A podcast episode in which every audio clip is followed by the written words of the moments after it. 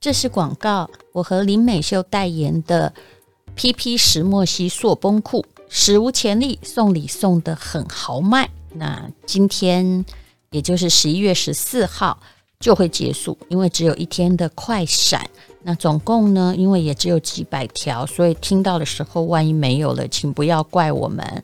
嗯，因为有一些特价还有礼物，所以承受各方通路的压力很大。买一条裤子竟然送一件衣服，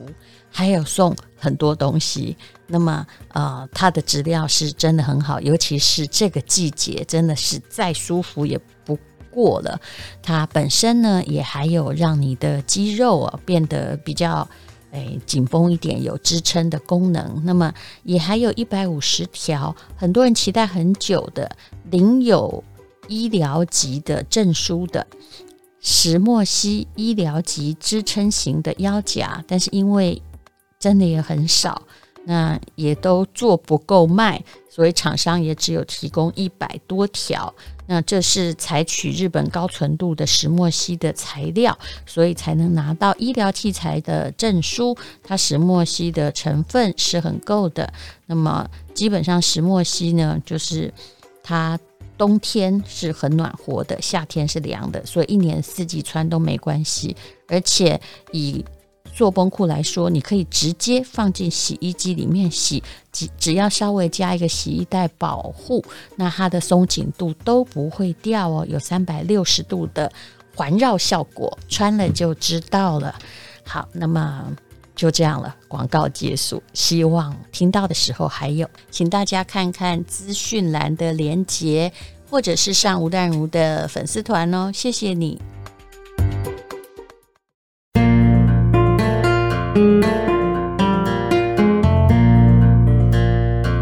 今天是美好的一天，我看见阳光灿烂。今天是快乐的一天，早上起床充满希望。欢迎收听人生使用商学院。院长好，各位人生实用商学院的同学们，大家好，我是林峰 P。我们今天来讲美国队长怎么了？嗯，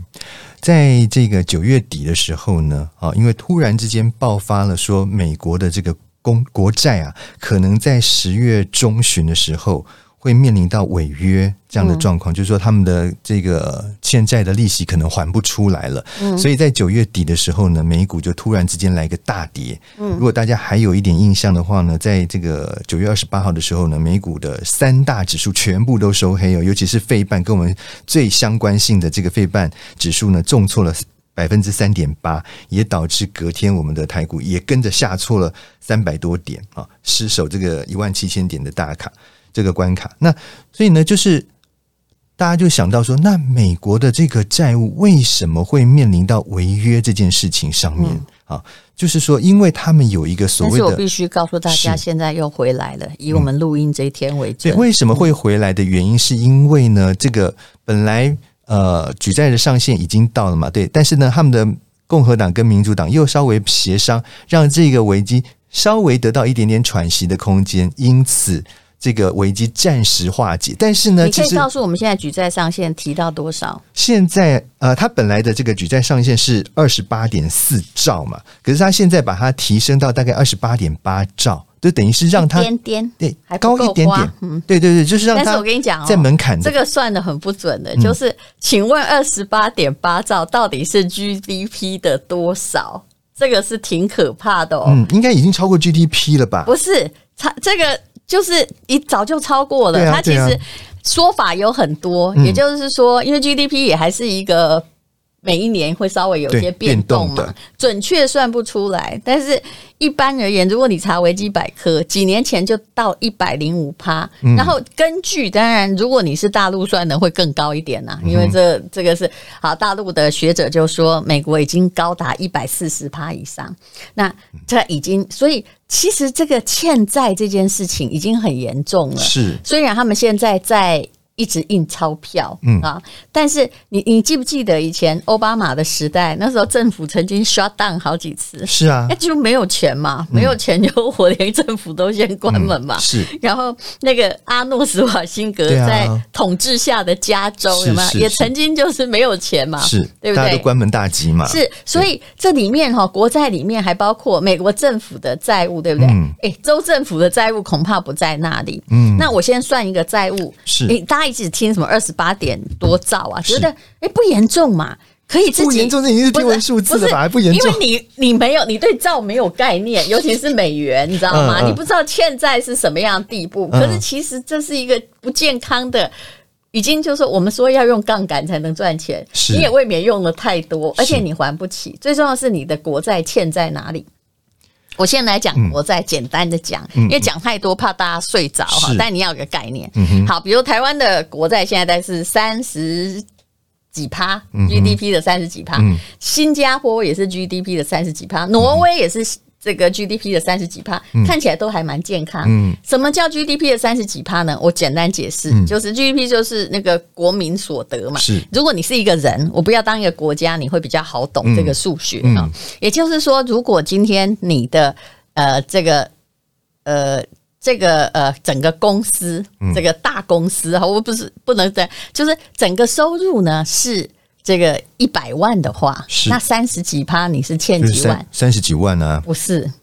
你你知道有个问题，嗯现在就是为什么是你这个人？假设国家是个人，你只欠三十几万，对不对？对但是其实我问你，有多少是政府可以支出的？答案是它的税收的平均值。嗯来了，这个问题很严重哦。嗯比如说你现在是呃哦，我我应该用林鸿批来讲是比较好，就他的诊所收入是是呃，就是你你的诊所欠债三十几万，是对不对？嗯哼但是他的诊他的诊所的收收入入是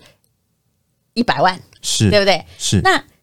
可是到他个人不是那一百万，嗯哼真正到美国政府是我收税的嗯哼收了几趴，是答案大概是到你身上十趴，对，你看你最准，嗯就你大概是十趴，美国政府可能比你所多以一我只点。有真的可以运用资金只有十万而已啊。是的可是我的负债却是三十万啊呢。对，那三十几万是你不一定要马上还，当然当但然是是你为了要开这整个诊所欠是，下来的价格，是是那。你才总共十万，你要付三十几万，嗯那最大的影响是什么？如果利率维持在比较低的话，嗯对你，你还有钱可以生活。对啊。你现在是州政府，因为我总不能或说我饿着肚子，我只是把是赚到钱全部拿去还债，我还还必须要生活嘛，对不对？对我有日常生活的对开，如销果嘛。你你是美国政府，你下面还要付总统薪水，还有得得得得对，得那些必要的开销都要用啊。薪水哦对所以东扣西扣之后，所以你所剩无几的情况，你根本就无能力去还债 了啊。是，那来，那我们来算，就说，如果是你是你，其实真正能够用的不是所得哦，你现在尽力就只有十万块嗯是收到你口袋里嘛，是对不对？嗯好。哎，不好意思，其实那个他的问题比你严重，嗯你这十万还要付员工薪水，对啊，我的意思就是说，你这些十万块真的能够到最后拿出来运用在还债的部分，根本就就没没有，了你就只有嘛生活，那所以债务会还在继续的 shutdown 嘛滚啊你。有几天你根本饿的没办法，是啊那个吃饭。其实问题严重在的，还有嗯，目前的利率等于零，对不对？嗯，如果你欠三十几万，只要付一趴的话，哇哦，你每个月只要付三千块，嗯还可以活，对不对？嗯嗯十万付三千嘛。嗯哼，好，那你说美国这的政府有没有办法在没有找出问题解决的状况下，有没有办法升息？如果他现在是假设利息一趴三千多，两趴变多少？ 6000答案是多六千多。对，这个我们之前有提是谈谈论过这个问题嘛，所以就是你说马它没上有升感息觉的到空间，你嗯，困窘，是你完了，是哦。台湾没有升息空间，跟美国没有升息空间不太一样。嗯台湾的国债算的还少的，我们欠债少。但是刚刚我有举几个国家也是三十几趴，可是为什么人家比你就是财务会更健全？嗯因为我们欠的债可能是不知道怎么还的，嗯不是去做建设性的。可是像新加坡或挪威，他欠的债，这公司比你聪明，也就是他还去投别的债券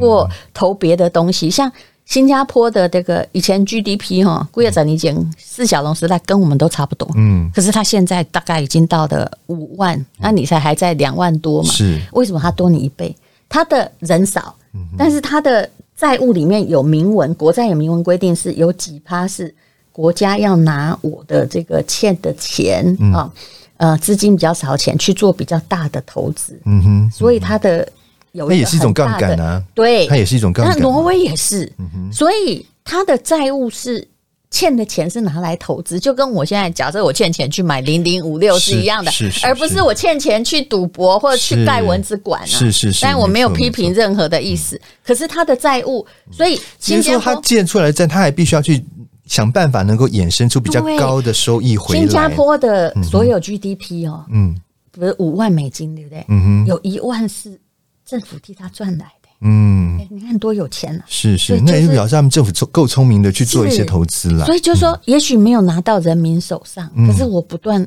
富的流出油来是啊、因为哎、诶这每一个人哈、哦，不吃不喝不动，政府每个月就帮你赚了，每年帮你赚了一万嗯，美金，了不起，这是了不起。是所以债务不是低跟高的问题，而是哎拍谁政府拿去干嘛？嗯美国的政府拿国债去干嘛？是有做建设性的事吗？还是拿去投嗯资？不是，他在付欠债，这就是他问题最严重的原因。嗯然后呢，为什么说哈？我们不是算过吗？为什么高达一百四十趴很危险？嗯因为所有经济学家都认为，如果你的债务超过一百四十趴，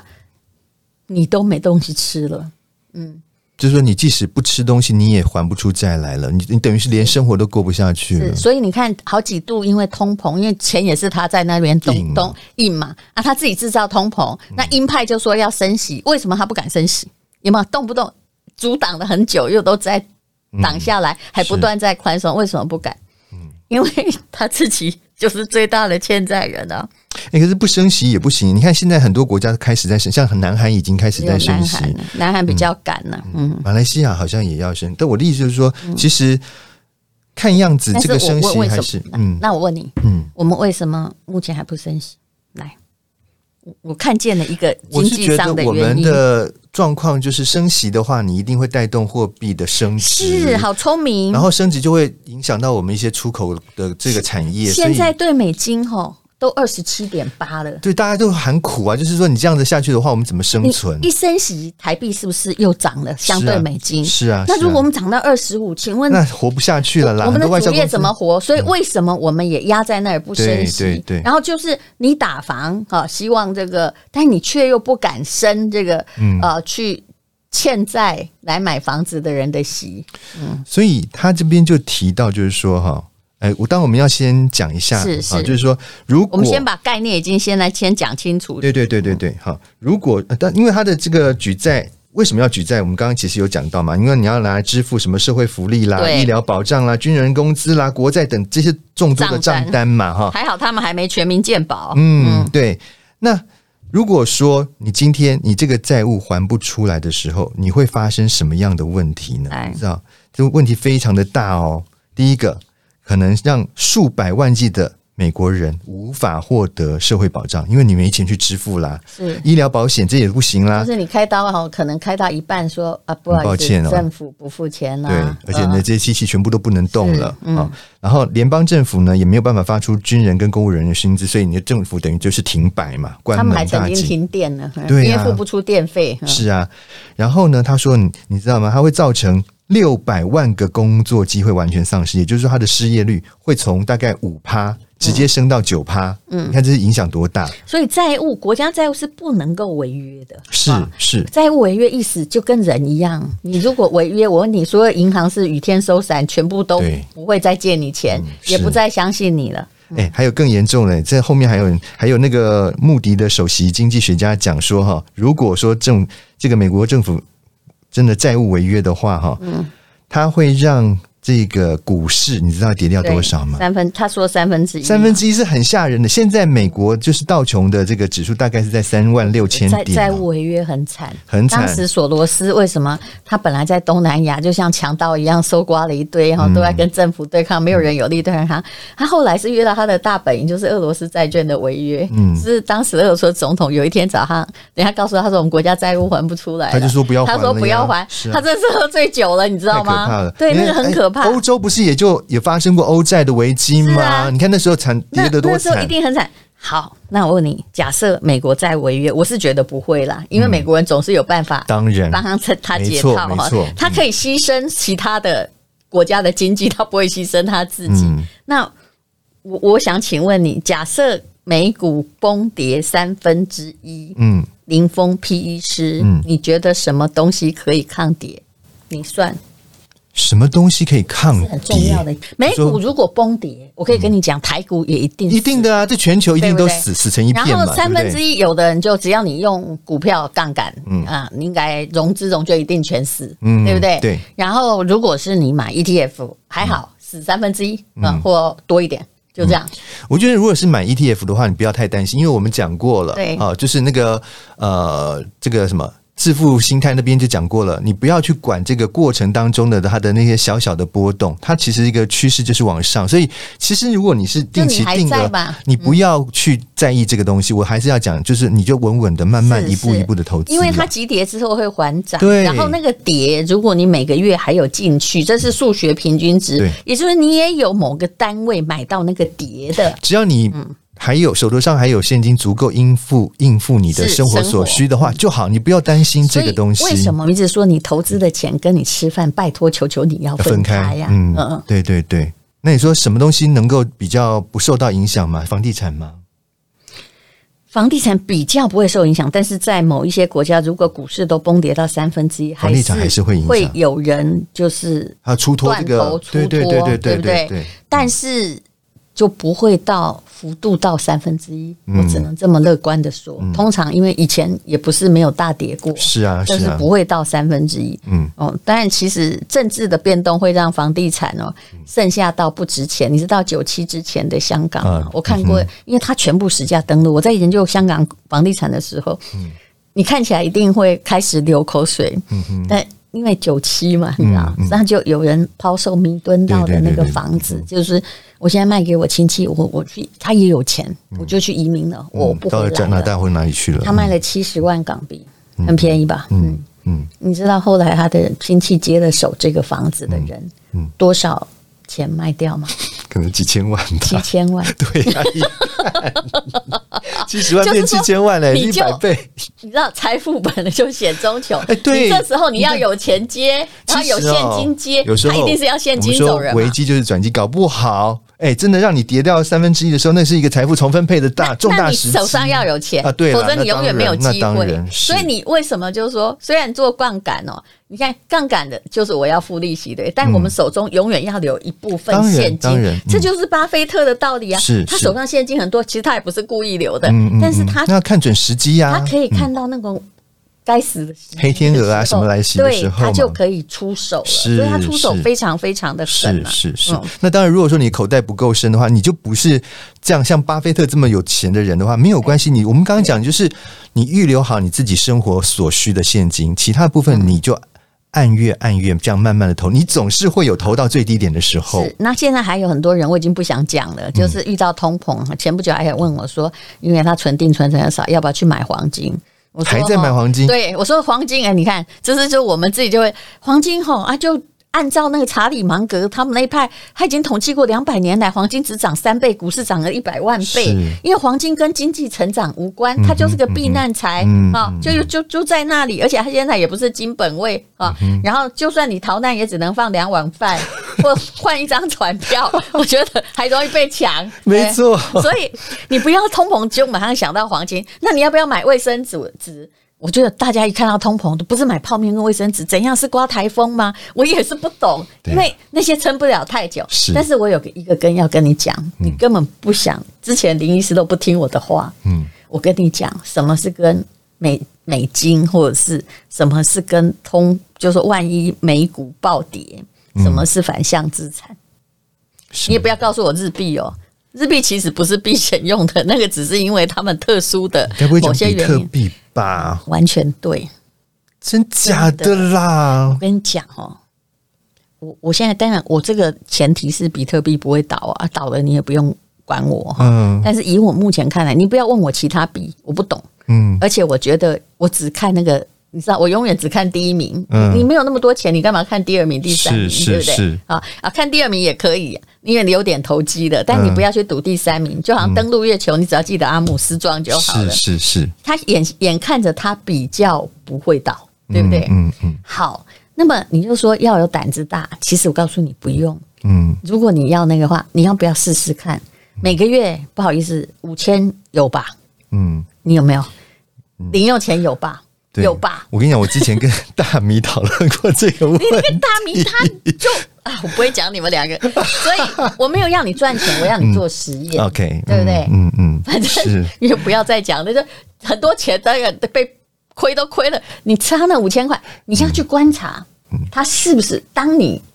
股市，我没有叫你持有很大比是例，是是，也啊就是说，我知道了。你看，还是在用这种定期定额的方对，式，这样子一你在点一点均的衡你的资产。哎，各位，我没有替比特币代言，嗯是但我有买。嗯哼，就你嗯哼你试试看，嗯因为你需要有一个抗衡型的，总比买那个什么台湾五十反一好。在我啊看来当然不可能是买那个我啦刚在我看来，我觉得买那个是又赚不到，然后哇，长之期前还看有人跌买那个什么 VIX 的那个，我觉得那个更夸张。哦，我觉得那个你要做那样的，真的你不如都买那个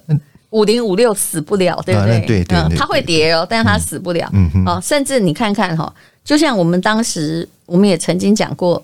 那个越南零零八八五，是对不对？对啊，这这不是在做个股分析，它是一个越南的股票，在台湾的，呃，好像是富邦的嗯富邦嘛的 ETF，是，你长期放，嗯哼，我我已经说过，我不久会公布，我每个月买十张，嗯就是我的零用钱真的比大家多一点，就十五、十五、十六万这样嗯子。哼嗯哼，今年也涨到了这个地步，为什么？我其实看的不是它，我没有要赚一时，不是但是看它短好期存的钱获利，对啦，你因为它的经济成长，越南每年还是至少最烂也有六趴，嗯最好 GDP 还成长超过十八趴。对对对嗯对对。对啊，所以就是说，当然我了解，嗯，我们院长的这个想法啦，只是说，因为比特币这东西，毕竟我说实在，我真的完全没研究，这是一点啊是。五千块，它就是跟它跟它是跟当美国如果发生了很大的变化，美元的价值如果被取代，嗯我这样请你观察，虽然也救不了你，如果你每天五千块，嗯等他预言的，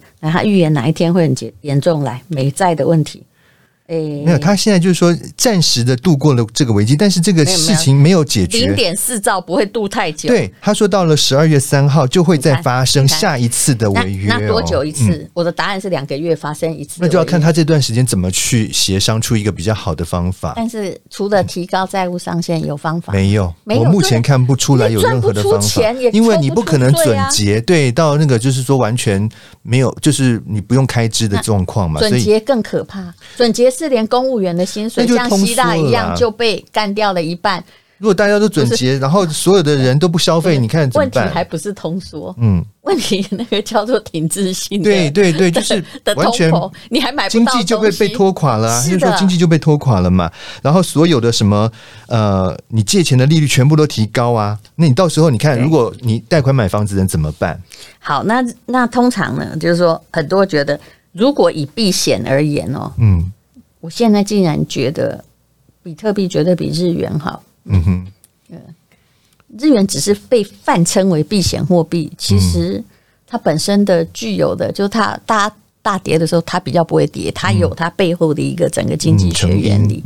但虽然你现在每个月五千，然后稍等下一次，在明年呃一月五千加五千加，你一万五的比特币应该也救不了你。 只只值台币一万五，但是你就可以去观察它的反向的动作。哦，就因为你不是那种五千对你会很严重的人，嗯你知道吗？嗯嗯嗯嗯好嗯嗯，那你就把那个少买一件衣服的钱，或者是少请大家吃饭一次的钱，嗯然后去投一个跟美元应该是反没向有，的东西。反正我现在我就看你的操作，我就知道啦，对不对？因为你现在每个月都在投这个比特币嘛，对不对？就投几一万部分块啊，对也救不了我啦。 不是不管，我们就来，我们就来把这个当成一个实验来看待嘛。是我们看看，在到了十二月之后，因为还还要再来一次的这个对违约的对这个危机嘛，对不对？到时候看看，哎，这个呃，我们的院长他的这个比特币的对绩效会是怎么样我？跟你说啦，是就是我平均大概是四万一个比特币，大概是四万五啦，现在是啊，你买到那么低呀、六万一，不，我就慢慢投呗。对，然后呢，那个但我没有多少钱哦，嗯嗯嗯可能那几十万大概是这样子嗯嗯。嗯但是我现在要跟你说的是，它基本上就是一个我们可以看得见，当世界很动荡的时候，嗯嗯，它也可能是一个很投机的东西。那前不它久本来就是一个蛮投机的东西，先我应该这样说。是是是嗯，对但是它在慢慢就扶正之中，嗯然后当然它的风险度和云霄飞车度都是很大，但是也有朋友跟我说，嗯当然这也是商业周刊的记者，他好心说，但我没几次我才不管他，他就跟我说。最近因为它是期货要上市，诶嗯拜托大家不要去玩期货哈、哦。我讲比特币跟期货是不同的，无关的哦因为那个杠杆有时候你承受不起是是啊、哦然后它虽然要上市，他说它会跌，果然它刚开始前不久都到六万六还是多少了，嗯它就是有跌。我说这跟我无关，因为人不要违反他的操作纪律。如果我每一个月好投个三万块、三万块，我就照这个进去。嗯对，那你如果按它照你的步调来走，对，如果它突然跌了三十趴变四万，嗯我很可能哎，那那就多投个三万，你就按照自己的步调嗯走。其实这是就是把风险资产用 ETF 的买法在进行，嗯但是这个就是当你提防哈、哦，所有东西都完蛋的时候，它还是一个很好的观察。嗯，你说你嗯好跟了我们我们来看看，真的是不是他真的像我们的院长讲的，就是说，当这个世界股市大跌的时候，它的波动性会小于股市，或甚至是它不跌反升，看有没它有这样它的一是个，反向资产，没有它是反错向资产，对哦，嗯，所以你嗯，就说不要只看得到实际的东西。但是你说我鼓励大家买比特币没有哦？我的意思就是说，你要像林医师，他绝对有五千块，对不对？那你就投一下。那如果你的小孩，哎，小孩要投的是什么？冒险性资产，有成长性大幅度的嗯嗯，资产的话，哎，每个月，因为比特币可以投五百的，你知道吗？五百块啊，哎，它它可以分到很小， 0.000它还可以去几单 Seven 位 Eleven 买。哦，真的、哦对，，所以你就变成五百也也行，那你就不要去看嗯他，然后看看他一段年纪就省一餐饭啊，嗯就看看他能够有多少钱。也就是说，在一个非常不安定的时代，尤其美国队长欠了那么多钱的时代，嗯嗯你其实不要过度的相信，呃，就是只有正向的资产这件事情。嗯嗯，这我个人看法，你跟大家是可以不要听了。这样这样你明白吗？ 我我知道说的是五千块的话，是是跟你根本不需要找大米讨论， 因为我觉得他嗯、他买房子好了。 好，你要看得懂这个整个经济局势。是是是，好，非常谢谢林医师。谢谢大家。今天是勇敢的一天，没有什么能够将我为难。今天是轻松